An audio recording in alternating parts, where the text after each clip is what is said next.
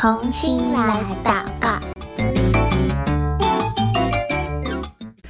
欢迎来到同心来祷告。我是贝壳姐姐，今天我们要继续环游世界，为各个族群来祷告喽。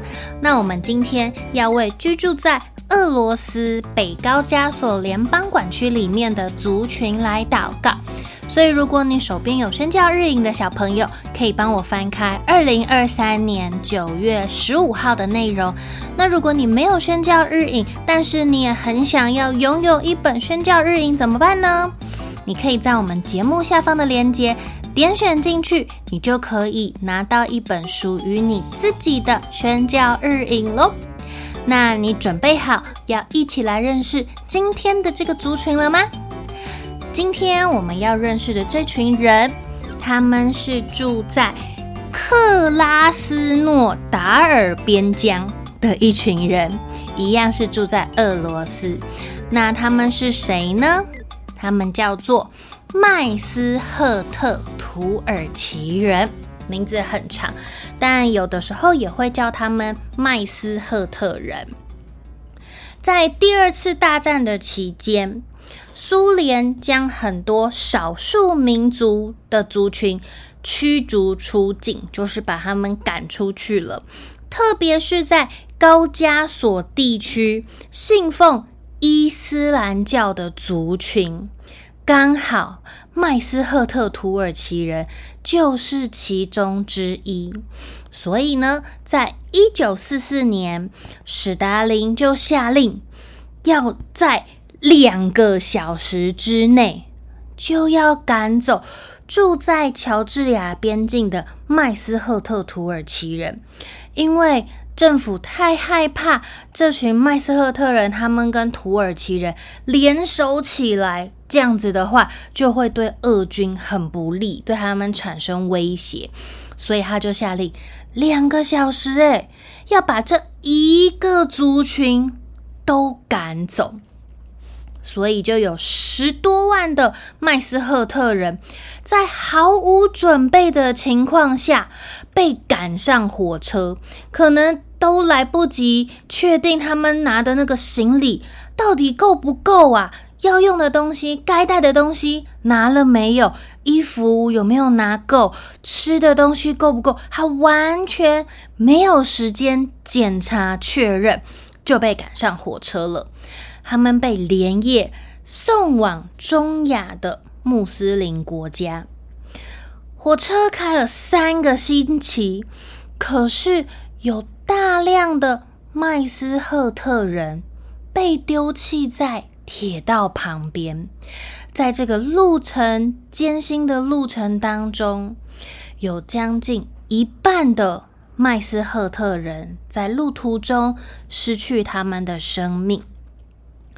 一直到二次世界大战结束之后，哇，战争打完了嘛，所以很多被赶出去的民族就纷纷的回到他们原本的家乡。那这个麦斯赫特人，他们想不想要回家呢？当然想啊！你看他们当初被赶出来的时候，连行李都来不及拿，对不对？当然好想要赶快回家。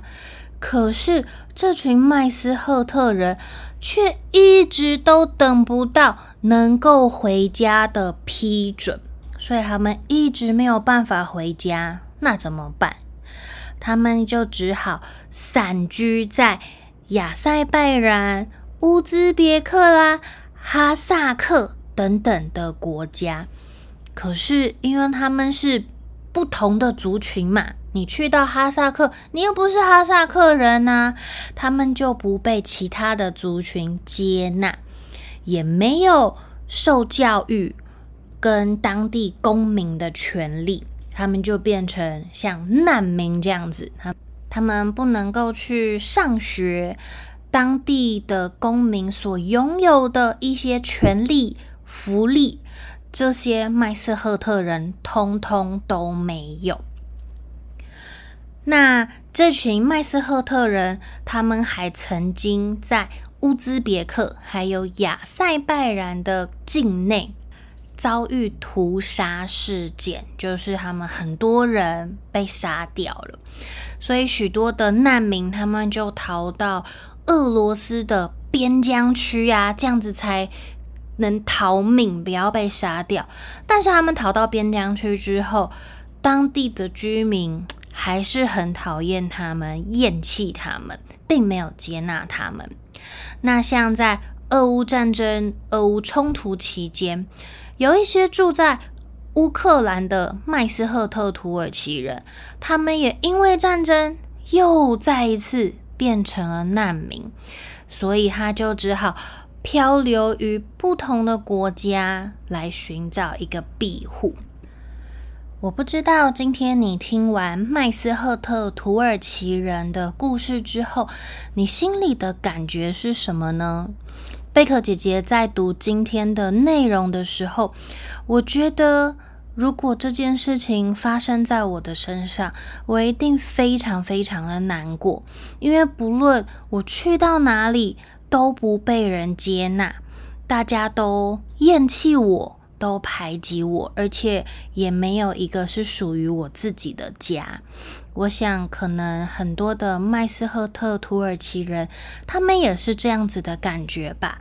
每一个人都很希望能够有一个安全、安稳的家。也是我们的爸爸妈妈很努力工作，就是要让我们能够有一个完整、能够有一个安全的家，让我们待着，对吗？但这是对于麦斯赫特土耳其人，其实甚至是很多族群，他们国家正在面临战争的地方。能够有一个平安的家，能够有一个安稳的生活，其实是一件非常非常难做到的事情。不是他的爸爸妈妈不愿意，而是在他的国家整个的政治情况下，没有办法让他有安稳的生活。所以，我们要为自己所拥有的向神献上感恩，同时，我们今天也要为麦斯赫特土耳其人。来祷告。我们透过刚刚的故事内容分享，我们明白他们的生活非常的不容易，但是上帝仍然很爱这群麦斯赫特土耳其人。上帝也期待。他们能够成为神的儿女，跟我们一样，一起享受在主里面的恩典。所以，我们接下来要一起来为他们祷告喽。贝克姐姐邀请你，可以闭上眼睛。等一下，贝克姐姐祷告一句，你也跟着我一起来祷告一句。亲爱的天父，麦斯赫特土耳其人的生活辛苦。你都知道，当世界厌弃他们、不接纳他们的时候，求你差派爱的福音使者，向他们敞开双臂。使他们知道，上帝的国全然欢迎接纳他们。求你向他们显现，你为他们预备的应许，白白的恩典。来自天上的福气是何等丰富！你对相信你的人显出的能力是何等浩大！谢谢主耶稣，听我的祷告，奉主耶稣基督的名求。阿门。除了今天我们所祷告的麦斯赫特土耳其人之外，其实世界上也有很多很多像他们一样的难民，他们漂流在不同的国家，没有身份，没有办法受教育，没有办法工作赚钱，所以我们要为这些的正在逃难的难民来祷告，求主耶稣让他们在虽然没有安稳的家，但是当当他去到的这个国家，他能够有机会听见福音，也愿意接受耶稣。让他能够得享在主耶稣里面的平安。今天的同心来祷告到这边告一个段落喽，下次再见，拜拜。